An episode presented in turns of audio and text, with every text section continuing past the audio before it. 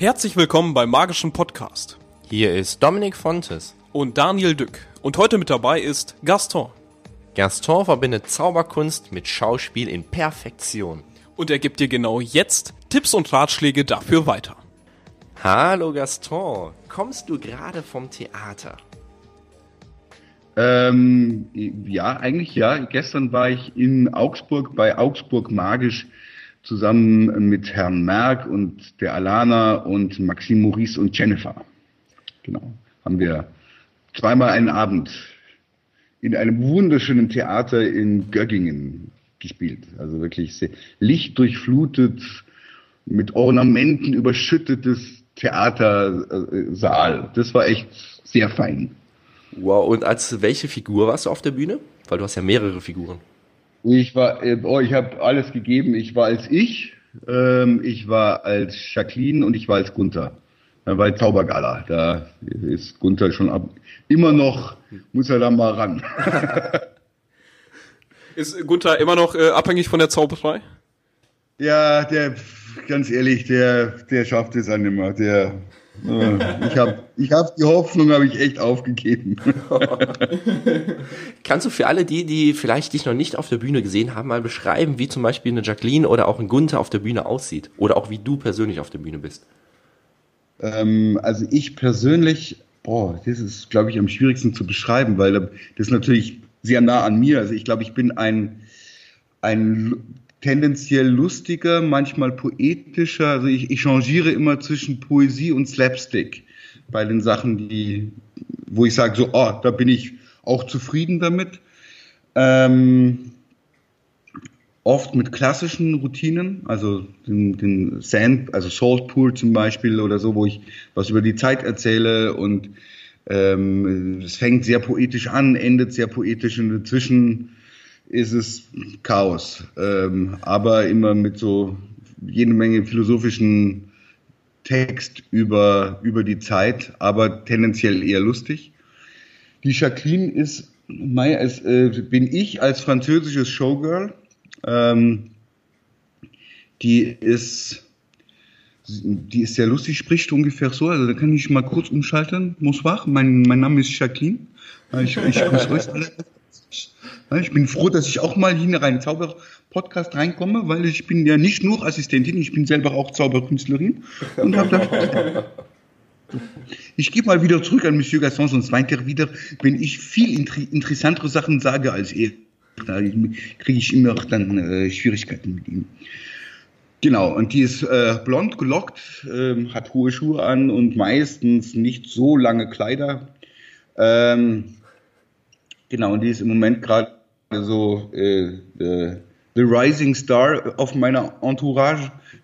Äh, und der Gunther sieht aus wie ein Penner, äh, so, oder so, so eine Mischung aus Penner und Columbo und ist abhängig vom Zaubern, ist also sozusagen die, ähm, die Grundidee ist, wie, wie bei den anonymen Alkoholikern, so eine Rede zu halten, dass er halt jetzt hier bei auf so einer Therapiesession ist und sagt, dass er nie wieder trinkt, also in seinem Fall halt nie wieder zaubert, aber während er darüber redet, was für eine erschreckliche Geschichte er mit dem Zaubern hat, zaubert er halt permanent und es wird so klar, boah, nee. Und ähm, genau. Ist, wird das so ein bisschen klar? Ja, das ist gut.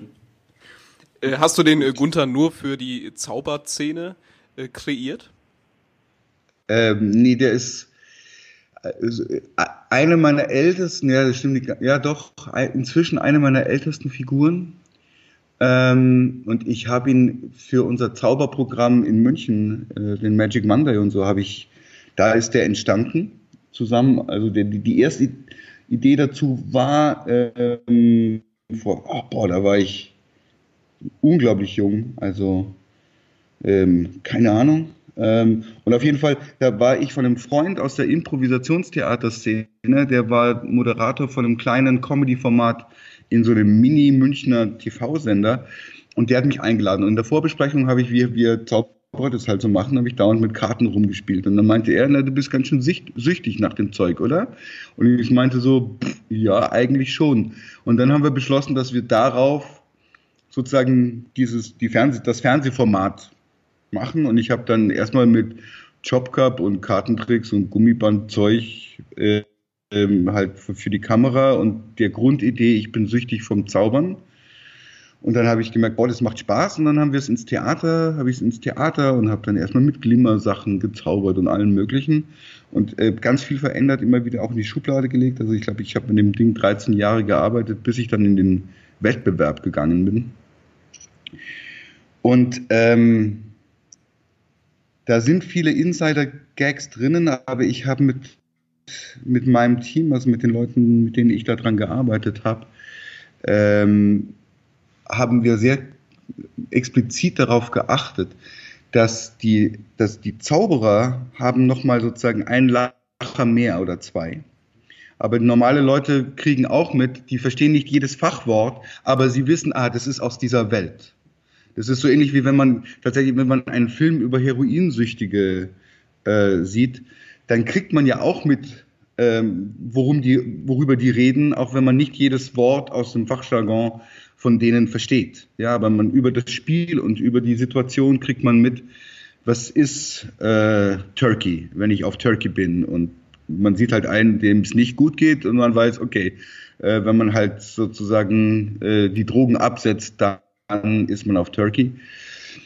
Und so ähnlich ist es auch beim Gunther. Da gibt's, äh, es gibt zwei Stellen, wo, wo sich die Reaktionen zwischen Laien und Zauberern tatsächlich unterscheiden. Äh, die eine Stelle ist, ich erzähle einmal was von, von einem Toppet, während ich was ins Toppet werfe. Und da lachen die Zauberer. Und die Laien staunen, weil die wissen nicht, was ein Toppet ist. Ja, das heißt, das Ding ist einfach nur weg und nur die Zauberer, die wissen, was ein Toppet ist, erkennen an der Bewegung, dass ich gerade in dem Moment eines benutzt habe. Ähm, und die andere Stelle ist, wenn ich erzähle, dass ich jetzt in einer Selbsthilfegruppe bin und jetzt bin ich glücklich und die Selbsthilfegruppe heißt die fertigen Finger, dann äh, lachen die Zauberer nicht, weil sie wissen, es ist die Wahrheit, ähm, dass ich, das ist echt und dass ich da wirklich Teil davon bin. Für die ist das normal. Während die Laien müssen da unglaublich drüber lachen, wie absurd es ist, dass die Selbsthilfegruppe für Zauberer die fertigen Finger heißt. So. Ähm, genau, also aber ansonsten ist es jetzt ähm, tatsächlich nicht ausschließlich für die Zauberszene geschrieben. So. Wenn wir jetzt deine beiden Figuren nehmen, Jacqueline und Gunther, das sind ja wirklich sehr abstruse Figuren. Liebst du es wirklich genau so etwas, äh, was nicht wirklich Standard ist, zu spielen? Oder warum gerade diese beiden Figuren? Ähm, also die Jacqueline ist entstanden, weil mein Schauspiellehrer zu mir gesagt hat, du brauchst mal eine neue Herausforderung spiel doch mal, spiel doch mal eine Frau, aber richtig authentisch.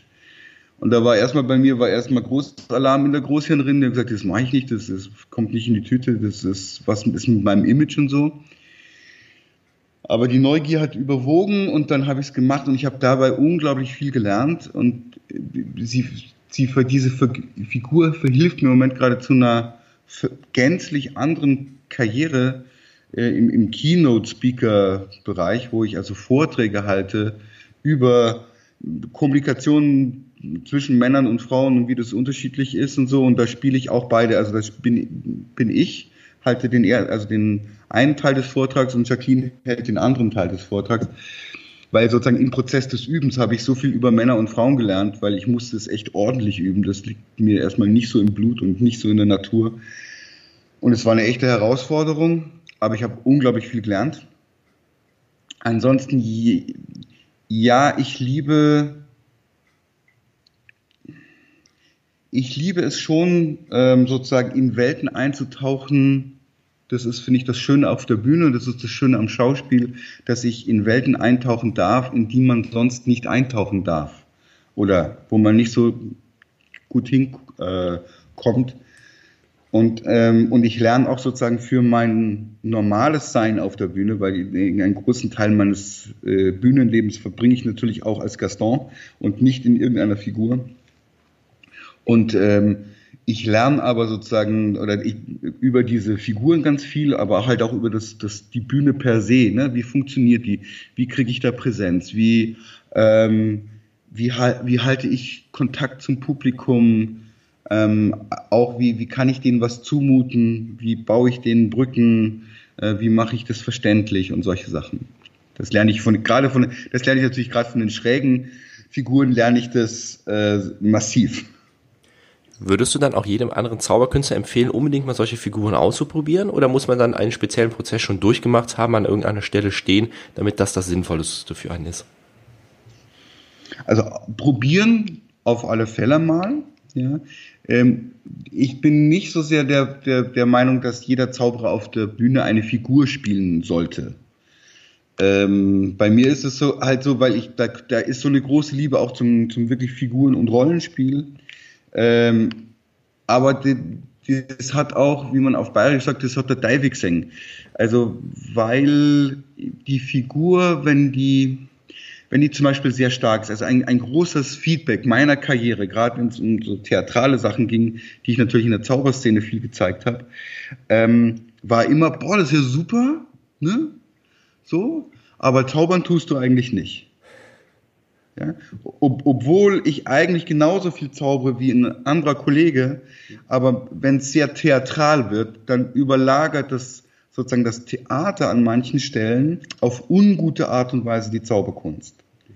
Und man muss relativ lange schrauben, damit, also bei Gunther zum Beispiel habe ich echt total lange, da habe ich auch ganz viel mit den fertigen Fingern, die haben mir da unglaublich viel geholfen, die Timings so zu setzen, dass diese unglaublich starke und emotionale Figur, die tobt ja ganz schön durch die Gegend, dass die Effekte trotzdem funktionieren. Also dass man mitbekommt, dass da acht Fingerhüte erscheinen oder dass die Zigaretten erst erscheinen und dann wieder weg sind.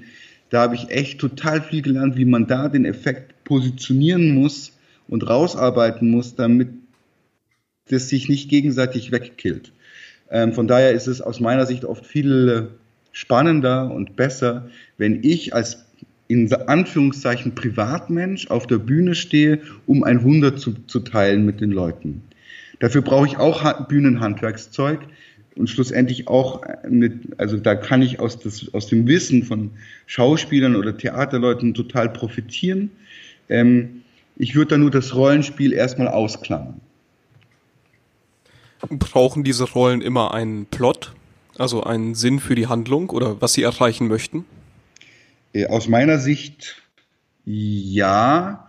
Ähm, also vor allem, wenn sie zaubern sollen, brauchen sie eine Verbindung zum Zaubern.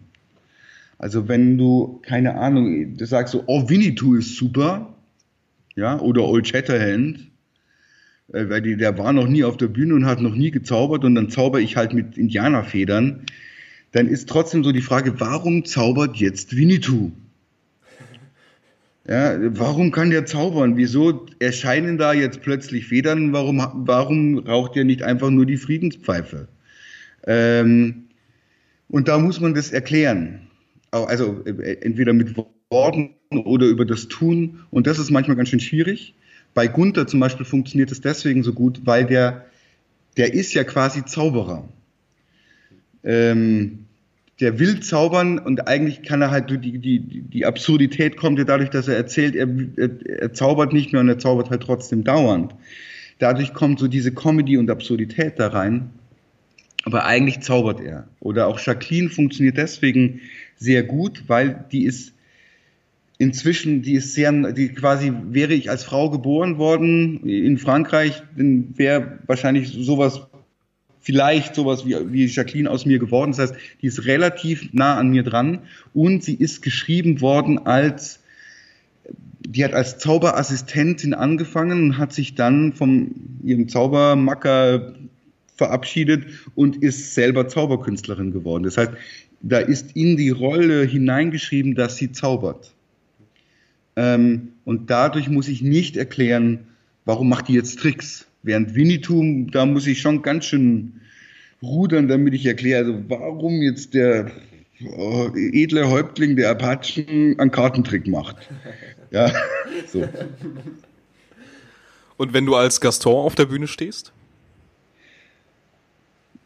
Da, also, da ist, ich, ich erzähle, ich bin halt Gaston und ich liebe die Zauberkunst. Das ist die Wahrheit. Also, als Gaston, oder Als Gaston erzähle ich ganz oft die Wahrheit. Äh, sag das, was ich mir denke. Ähm, das sagen, machen meine anderen Figuren auch, aber halt aus ihrem sehr speziellen Blickwinkel und ich halt aus meinem. Ne? Dass ich wirklich Mai als schüchterner kleiner Bub mit dem Zauberkasten angefangen habe ähm, und irgendwie nicht mehr davon lassen konnte und dass ich die Zauberkunst einfach sehr liebe, egal was ich sonst so alles treibe, würde ich immer sagen, auch in meinem Herzen bin ich Zauberer. Egal was, also was, womit ich gerade mein Geld verdiene oder was ich sonst gerade so tue, ähm, weil ich bin unglaublich neugierig, also ich probiere auch gerne neue Sachen aus, aber so, wenn du mich fragst, ne, also, was bist du, würde ich sagen, Zauberer. Was reizt dich denn so persönlich an der Zauberkunst am meisten? So die ganzen Effekte oder das, wie man Menschen berühren kann? Oder was ist wirklich so deins? Warum du die Zauberkunst liebst? Hm. Für mich ist es, glaube ich, zum einen Leute, Leute, ah, das ist, also, Leute wieder daran zu erinnern, dass es das Wunderbare gibt.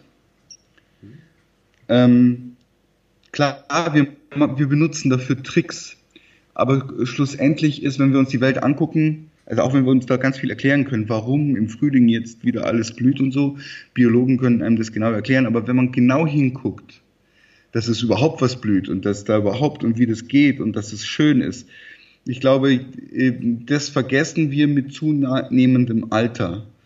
Ja, weil wir sind so gewöhnt. Und der, ich glaube, der Zauberer erinnert uns also uns auch. Also wenn ein Zauberkünstler, der halt für, der uns zum Staunen bringt, erinnert uns auch wieder dran, dass es das, das Staunen wieder gibt. Ich glaube, deswegen gibt es auch dieses Klischee, dass äh, Zauberer nur was für Kinder sind, weil es eigentlich hauptsächlich die Erwachsenen daran erinnert, dass, wie sie als Kind mal die gesamte Welt permanent wahrgenommen haben. Nämlich da war jedes Staubkorn was zum Staunen. Und wir als Zauberer erinnern die Leute daran. Und ähm, ich glaube, das ist, das ist was für unsere Welt Gutes, äh, dass wir uns immer wieder an die Schönheit und das Staunen erinnern. Ich glaube, das zieht mich am meisten. Siehst du das einfach etwas, was dich wirklich sehr begeistert oder sogar auch als kleinen Auftrag von uns Zauberkünstlern, dass wir die Möglichkeit haben, anderen solche Momente zu kreieren und dass die wirklich dann wieder in dieses Staunen reinkommen? Hm, ich würde schon so einen kleinen, also als ich von der Schauspielschule geschmissen worden bin, da ging es mir erstmal nicht gut. Das war so ein halbes Jahr vor meinem Abschluss. Und dann haben sie plötzlich festgestellt, du hast kein Talent und ein Zauberer braucht keine Schauspielausbildung. Und ähm, das fand ich doof, natürlich. Und dann war ich in einem, habe ich für mich, war ich so auf der Suche, na, wo geht's jetzt hin?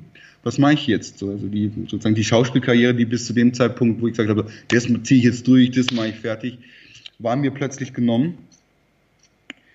Und dann war ich in einem Seminar, wo es quasi ums, naja, um Berufung und Beruf und Lebenserfüllung, also äh, äh, geht und ging. Und da war für mich ein sehr intensives Erlebnis, dass uns der Workshopleiter in so eine Traumreise, ganz was Klassisches geführt hat. Und, ähm, und ich habe da, man sollte eine magische Person treffen äh, und äh, gucken, was die einem zu sagen hat.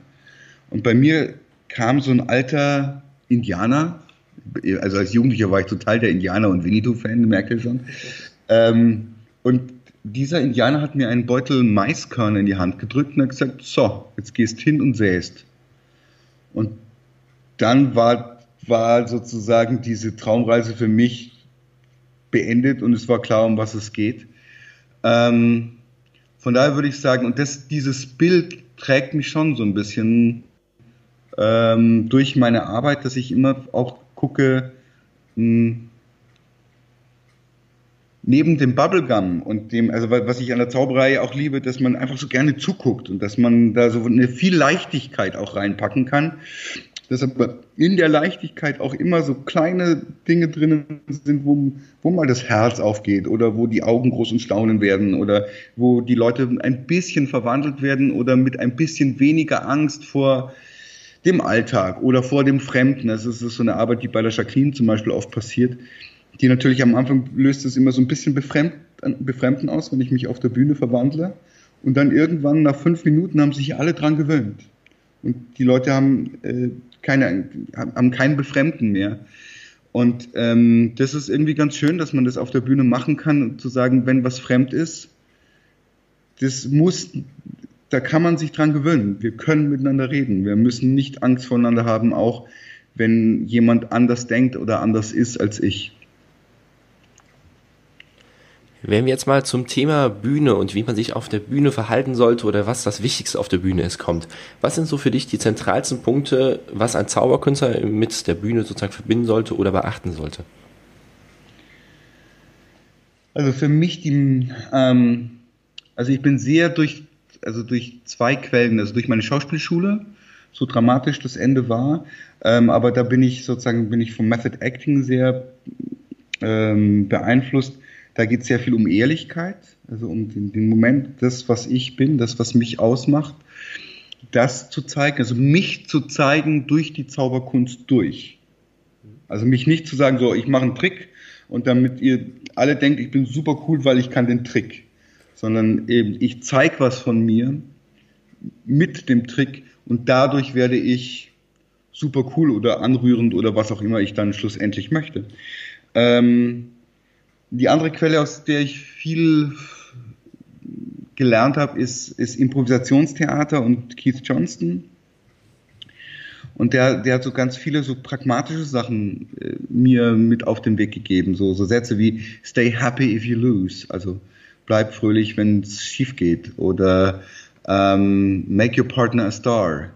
Ähm, was für mich total wichtig ist, gerade im Umgang mit dem Publikum als Ganzes und vor allem auch mit Zuschauern äh, auf der Bühne und aber auch mit den Effekten. Ne? Also wie mache ich den Effekt zum Star? Ähm, für mich ist da so ein, ein, ein, und was ich da auch gelernt habe, ist so zum Beispiel so eine Technik,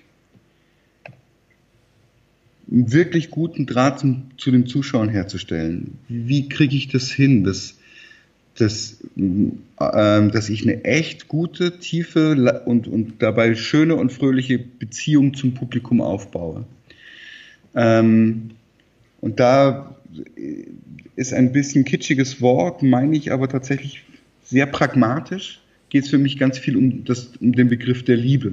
Das heißt, dass ich das für die Leute da unten mache, um die zu star, also um die, denen was zu schenken.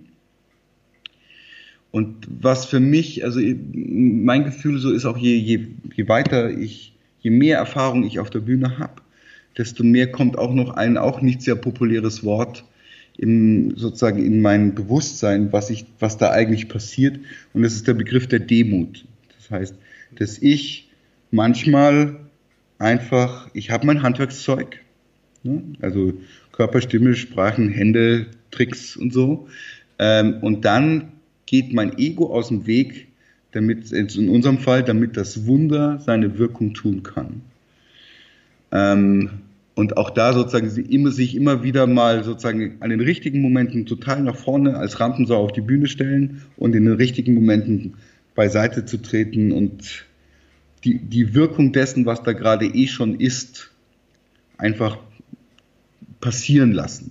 Klingt sehr esoterisch, ich weiß, aber die, die Bühne ist, ist ein ganz komischer Ort, mit wo ganz viele Sachen oft gleichzeitig wahr sind. Also. Kann, kannst du dazu mal ein Beispiel geben? Wie meinst du, dass ganz viele Sachen gleichzeitig wahr sind? Naja, wenn du zum Beispiel als Schauspieler wird, wird dir schnell beigebracht, du musst immer genau wissen, warum du auf die Bühne gehst. Also Schauspieler sind da super spezifisch und die wissen dann also mitunter, boah, also warum sie jetzt von da kommen ist, weil sie waren da draußen im Schneesturm und zwar, weil sie Kartoffelchips gekauft haben für ihre Freundin, die jetzt da drinnen liegt und der sie heute einen Heiratsantrag machen wollen. Das sieht man aber alles nicht in dem ganzen Stück, aber er kommt nur rein und geht auf der anderen Seite raus, um ihr die Kartoffelchips um, äh, zu bringen. Ähm, und damit sozusagen dieser Gang über die Bühne authentisch ist, ja, sich normal anfühlt, in Anführungszeichen. Und das heißt, du musst total viel wissen, was zum Teil überhaupt nicht zu sehen ist. Und gleichzeitig gibt es aber auch Momente, wo du als Schauspieler gar nichts machen darfst. Da bist du nur da, stellst dich dahin und die Geschichte, die um dich herum erzählt ist oder die du vorher selber erzählt hast, wird von den Leuten auf dich drauf projiziert und du bist eigentlich nur so eine Leinwand, wo die, ähm, wo die sozusagen das drauflegen. Also für mich das, die, das, die, die bittersüßeste Erfahrung diesbezüglich war ein, ein Seminar bei Keith Johnson. Das ging um ein besonderes Impro-Format, hieß Live Game. Und, ähm, und da wird sozusagen das Leben eines echt, also von irgendeinem Menschen wird in Auszügen nachgespielt. Der wird interviewt, erzählt von sich und dann gibt es einen, einen Regisseur und Schauspieler, die das dann sofort auf die Bühne setzen. So. Und da ist so, dass ähm, der Gast wird immer vom selben Schauspieler gespielt. Und in dem Workshop hatte ich quasi die Hauptrolle. Huhu, ich war der Gast. Ja, aber das muss jetzt so gespielt sein, dass der Gast, also da darfst du, da darfst du keinen Clown gefrühstückt haben, weil das muss, das muss für den Gast passen. So. Und für mich war das dann so, okay, ich habe versucht, meinen Atem mit, mit dem Gast zu synchronisieren.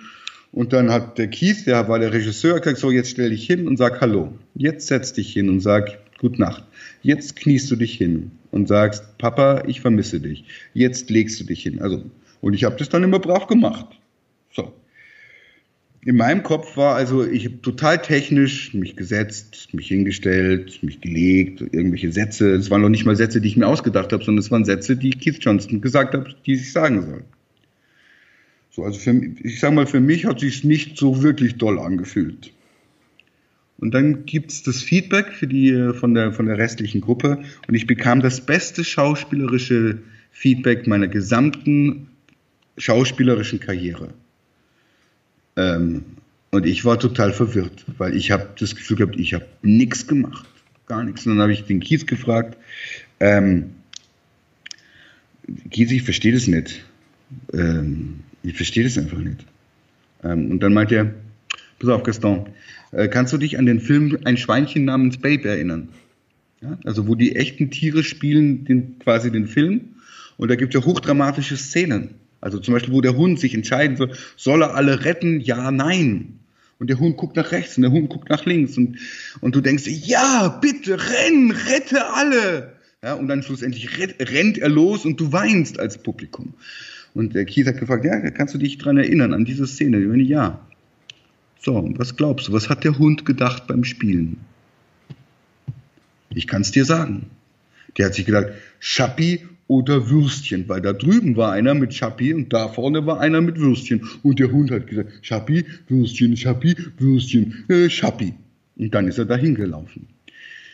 Und da habe ich für mich gemerkt, so, naja, an der Stelle war das, ist das Richtige, nichts zu machen, sondern die Geschichte wird auf dich drauf projiziert. Und an anderen Stellen ist es total wichtig, als Gunther zum Beispiel ist es da, da ist mir, da muss ich total tief reingehen in sozusagen, warum der da auf die Bühne geht und wie es dem geht und was der da so macht und wie der so tickt. Da, da weiß ich total viel über den. Ähm, und beides ist gleichzeitig mitunter wahr.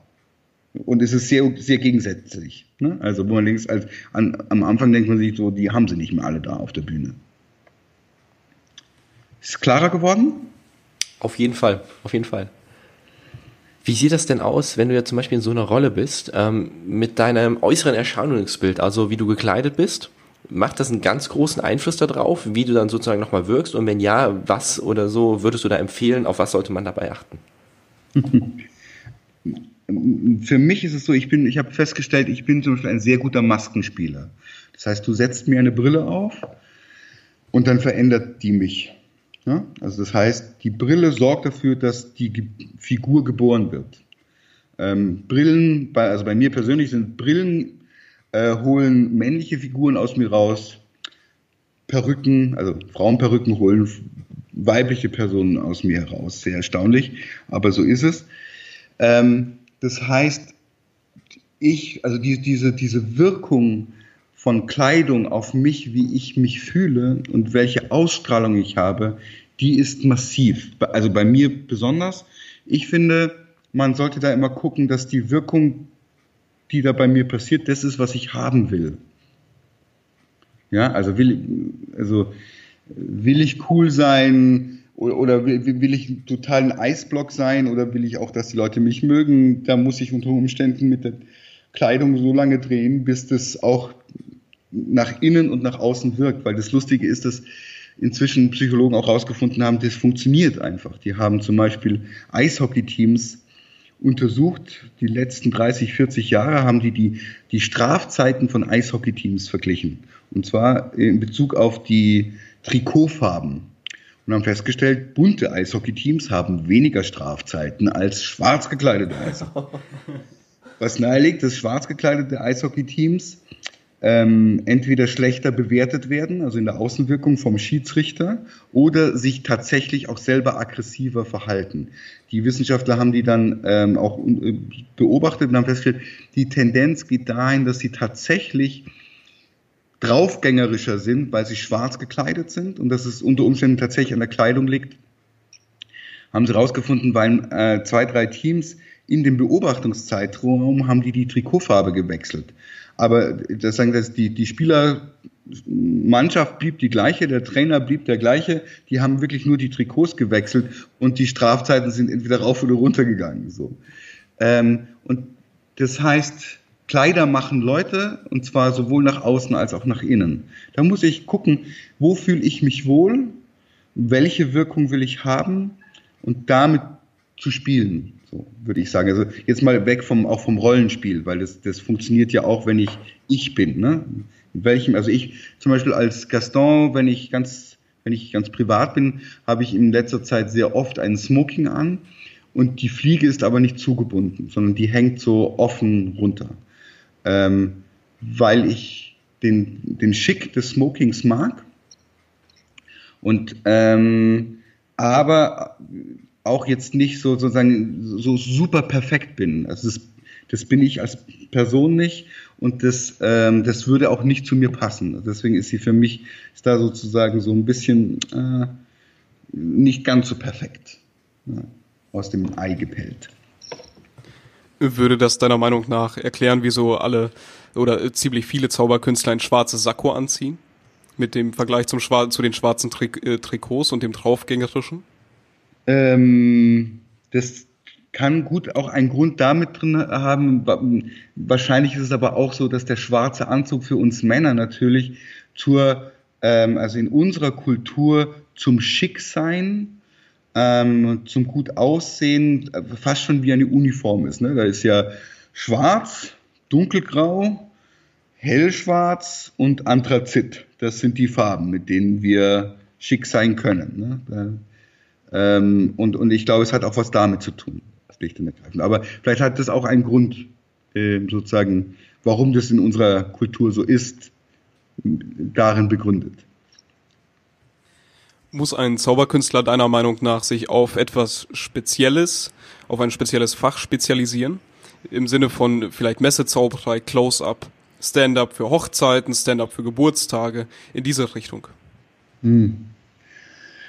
Boah, also, also ich glaube, um richtig, um richtig berühmt zu werden, ist es oft leichter, sich total zu spezialisieren. Ähm, ich, wenn du mich fragst, worauf hast du dich spezialisiert, dann äh, ich mache immer noch alles. äh, ähm, weil ich alles auch liebe. Also ich persönlich liebe zum Beispiel die Abwechslung unglaublich. Ich, ich kann nicht genau das Gleiche über Wochen und Monate immer wieder machen. Da, da werde ich ramdösig, da werde ich depressiv dabei. Das klappt nicht. Also für meine Varieté-Karriere war keine lange. Ja, das, das habe ich da gelernt, dass ich, wenn ich gesund bleiben will, mache ich besser das nicht ausschließlich. Also, wo ich den, den Spielort mag, aber diese langen Spielzyklen mit immer demselben ist, ist nicht mein Rhythmus obwohl ich gerne hingucke, äh, hingehe und mir das anschaue und so. Ähm, von daher, ich selber bin da kein gutes Beispiel. Ich bin so ein bisschen, ich mache alles und, und mache das auch gerne. Ähm,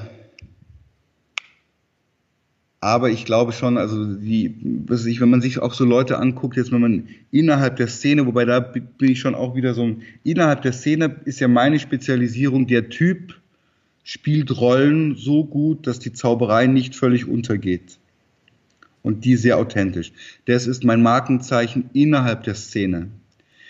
Ähm, Mike Lamar ist berühmt geworden für äh, die Benutzung des Toppets. Ja.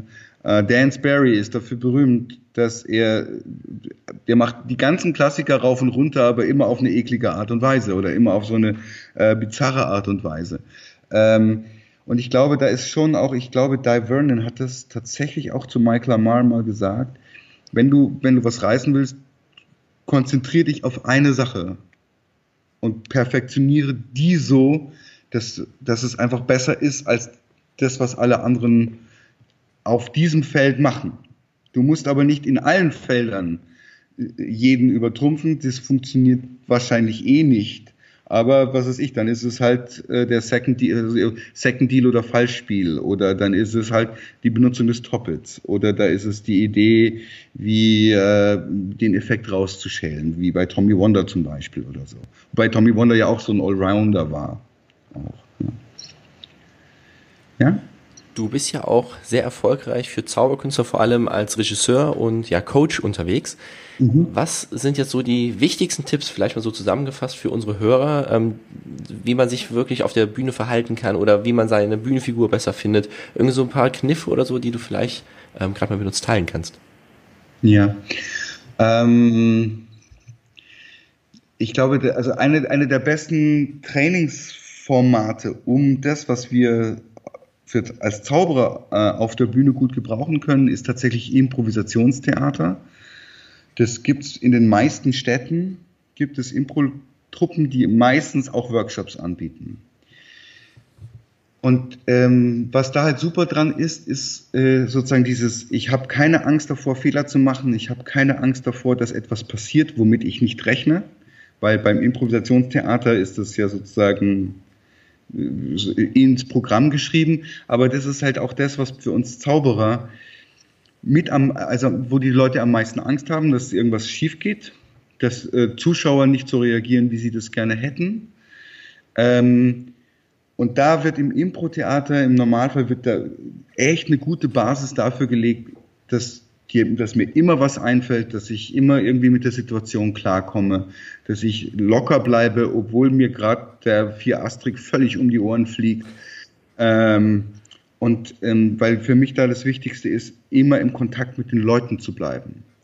Also für mich ist es so, es geht nicht darum, dass die Leute zu mir kommen, weil ich denen tolle Tricks zaubere, sondern ich bringe denen eine gute Zeit mit was ich ihnen eine, also im besten Fall bringe ich ihnen eine gute Zeit mit dem Fiastrik. Wenn mir der aber gerade um die Ohren fliegt, dann habe ich immer noch den Job, dass ich ihnen eine gute Zeit gebe. Vielleicht mit meinem Scheitern, vielleicht mit meinem Versagen, aber das ist immer noch Show für die. Ja?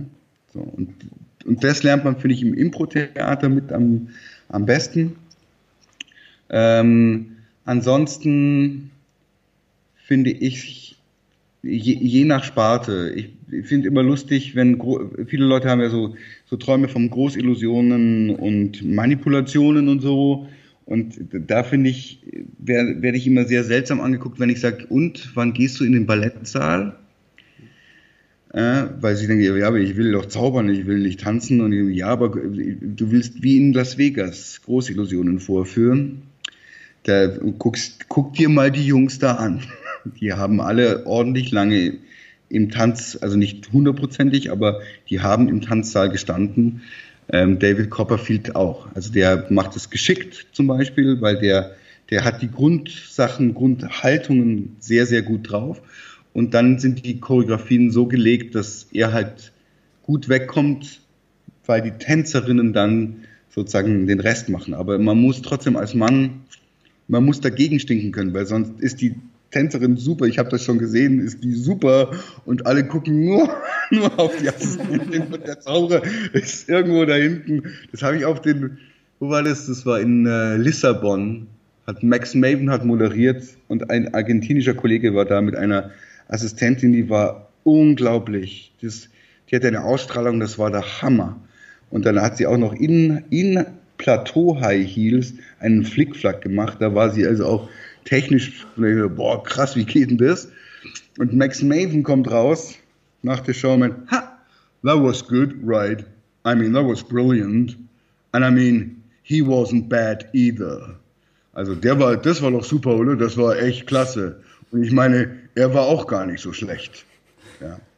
Das war sehr böse, es war aber die Wahrheit. So, wow, ich finde, ja, also da ähm, und worüber man sich, finde ich, als Zauberer viel Gedanken machen darf, ist, was für einen Effekt führe ich eigentlich vor und was ist das Phänomen?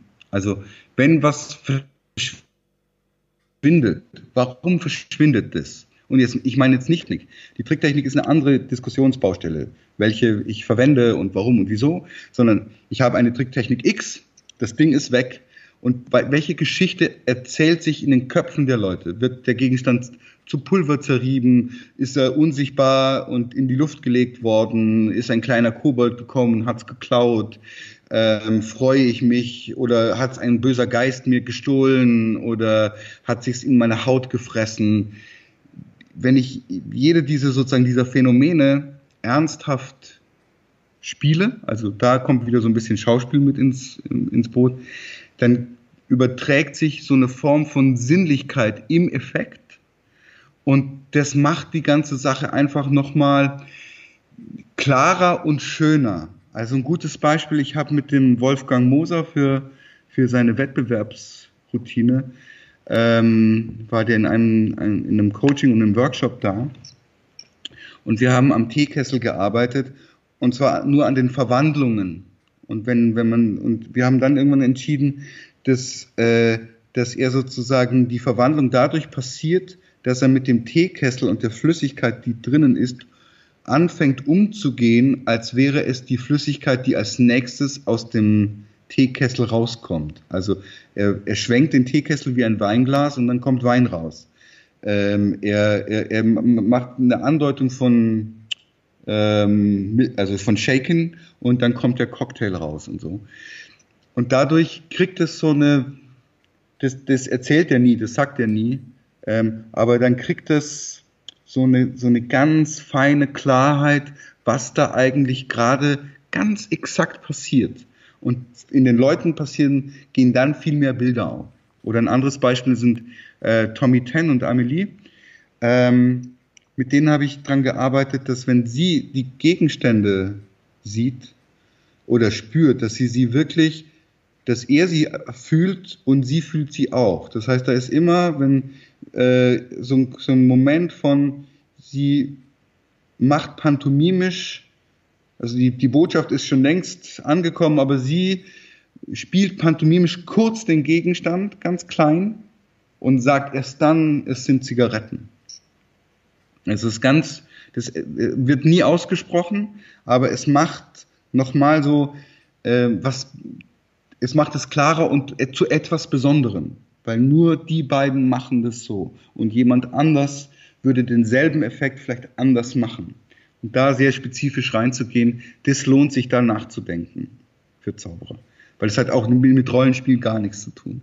So und, ähm, und sich ab und zu vom Theater oder äh, auch zum Beispiel wilde Sachen sich angucken, Avantgarde-Theater angucken, Avantgarde-Tanz, weil wenn man sich zum Beispiel Cirque du Soleil-Produktionen, also die guten, als die noch richtig innovativ und kraftvoll waren. Wenn man sich die guten Produktionen vom Cirque du Soleil anguckt, dann, dann merkt man, ah, da ist modernes Tanztheater drin. Ähm, da sind irgendwelche freakigen Choreografen oder Theaterregisseure im Hintergrund und die haben einfach aus den, sozusagen aus dem seltsamen Zeug, haben die sich die Sachen rausgenommen, die im Mainstream dann wieder funktionieren. Dafür braucht es aber auch sozusagen, dass man sich entweder anguckt oder selber auch wilde Sachen probiert, um dann die Sachen rauszukriegen, die für mich im Mainstream wieder total gut funktionieren können. Gaston, wie kann man als Zauberkünstler bei den Menschen am besten im Gedächtnis bleiben, also bei den Zuschauern? Wenn ich als Mensch zu sehen bin. Also ich arbeite immer wieder mit Bob Fitch zusammen. Das ist ein, so, so ein, einer der großen Theater, Theater-Zaubercoaches vom Broadway. Also der hat mit, mit Leuten wie Jeff McBride und äh, solchen Jungs viel gearbeitet und macht es auch immer noch. Und der Bob hat, finde ich, eine super Definition gefunden für Zauberkünstler. Ich sage mal erst auf Englisch, weil da klingt es einfach, manchmal sind Sachen in Englisch einfach hübscher. Um, a magician is a human being doing superhuman stuff. Also ein Zauberkünstler ist ein menschliches Wesen, das übermenschliche Dinge tut. Und für mich das Interessante ist, dass das menschliche Wesen kommt zuerst. Also ich bin zuerst Mensch und dann bin ich Superhero. Und das bedeutet aber auch, dass ich meine Menschlichkeit immer wieder zeigen muss. Das heißt, wer bin ich? Was interessiert mich? Wovon träume ich? Was hasse ich? Wovor habe ich Schiss? Ähm, oder auch so also ein, ein Tipp, der mir sehr im, im, äh, im Kopf geblieben ist von den, also ich habe nächstes Jahr kommt er hoffentlich äh, wieder und wir machen was einen Workshop zusammen, der Bob und ich. Aber er war eine Zeit lang da mit einem Schauspielkollegen und der Ed, der hat dann immer gesagt, so bei, also gerade bei, bei, bei Kunststücken, Mentalmagie oder Kartensachen so, ähm, hat er immer gesagt, ja, guys, guys, wenn, wenn, wenn ihr wenn ihr so sicher seid, dass ihr die Karte findet, warum soll ich mich, warum soll ich mich dafür interessieren? Wenn ihr sicher seid, dass es eh klappt. Ich würde gerne sehen, sei, dass ihr nicht sicher seid, ob es heute klappt, die vier Asse zu finden. Ja. Weil wenn, wenn ihr sie dann findet, ist der Triumph viel größer. Und das hat mich auch so erinnert, also meine Frau, ähm, die mag Kartentricks nicht so richtig gerne. Und sie hat das mal erklärt, und das geht so in eine ähnliche Richtung. Wieso soll ich mir das angucken? Wenn, wenn, wenn ich eine Karte ziehe, ist doch eh klar, dass der sie wiederfindet. Ja? Und der Einzige, der es, also, äh, der es mal geschafft hat, sie für längere Zeit für Kartensachen zu begeistern, war Danida Ortiz aus Spanien. Und das ist, glaube ich, aus zwei Gründen. Zum einen, weil da, bei, bei Dani geht es total viel um Beziehung. Also zu den Zuschauern. Er als, als, als dicker, lustiger Spanier geht aber in eine total herzliche Beziehung zu allen Leuten, die da drumherum sind. Und es ist nie hundertprozentig klar, ob das, was der da jetzt gerade macht, ob das irgendwie irgendwo hinführt, was Wunder oder nicht.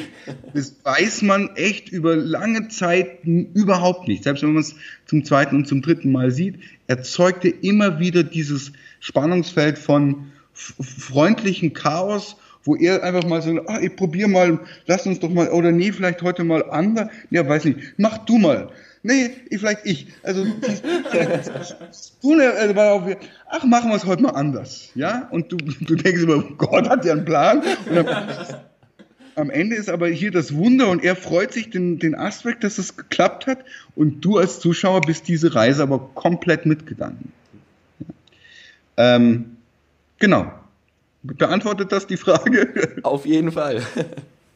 Ja, lieber Gaston, ja, vielen, vielen Dank, dass du heute auch unser Gast warst. Leider müssen wir jetzt aber schon mit Blick auf die Uhr schon zum Schlussspurt kommen, haben dir allerdings noch drei Fragen vorbereitet, die wir dich bitten, ganz kurz und knapp einmal zu beantworten. Ja. Gibt es einen Ratschlag, den du jedem mitgeben kannst, der sich mit der Zauberkunst beschäftigt? Tu das, was du im Zaubern am allermeisten liebst. Kannst du ein Buch, ein Kunststück oder eine Webseite besonders empfehlen? Uh, Five Points of Magic ähm, Keith Johnston, Improvisation und Theater. Ähm, und ähm, ja, ich glaube, die beiden, die beiden sind gut. Ja. Und gibt es etwas, was du den Hörern noch zum Schluss mitgeben möchtest? Du hast das Schlusswort. Ich habe das Schlusswort. Ja, also ich, ich, eine meiner Lieblingsarbeiten ist tatsächlich mit Leuten, also Leute zu also selber auf der Bühne zu stehen, klar, aber auch Leute zu begleiten auf ihren Weg auf, auf die Bühne. So. Und äh, wenn ihr Lust habt, da mal genauer hinzugucken, dann kann ich tatsächlich meine eigenen Workshops auch ans, ans Herz legen und einfach mir ähm, eine E-Mail schreiben an info at gaston-florin.de und mal fragen, was, was gibt's? Also ich habe jetzt als nächstes äh, im Mai einen, einen Workshop zusammen mit dem, äh, mit dem Axel Hecklau, am 26. und 27. Mai wo es einfach um Tricktechnik und Präsentation, also dafür stehen wir beide. Also ähm, Axel halt für die Präsentationstechnik, ich für Hardcore-Tricktechnik. Äh, nee, anders. Es war andersrum. Und ähm, genau, aber wir, wir arbeiten total viel und gerne zusammen. Und vielleicht habt ihr da Lust, dass wir uns da begegnen. Weil ich glaube, die, unsere Kunst braucht diese Freiräume und Probenräume, wo man wilde neue Sachen probiert, damit die Kunstform weitergeht. Und egal ob jetzt bei mir oder woanders, sucht wilde Räume, macht wilde Sachen. Wir verlinken natürlich auch, auch deine Webseite und E-Mail-Adresse alles noch mit den Shownotes, sodass alle, die gerade zuhören, das natürlich dann direkt auch ja, nachvollziehen können, wo das dann genau ist. Gut. Genau, dann nochmal vielen, vielen Dank, dass du mit dabei warst. Danke, Gaston. Bitteschön. Und bis bald. Ciao. Mach's gut. Ciao. ciao, ciao.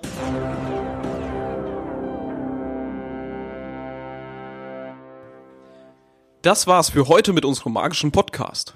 Schön, dass du wieder mit dabei gewesen bist. Gib uns eine 5-Sterne-Bewertung auf iTunes und auf Facebook. Wir freuen uns, wenn du in zwei Wochen wieder mit dabei bist. Bis dann. Mach's gut. Ciao.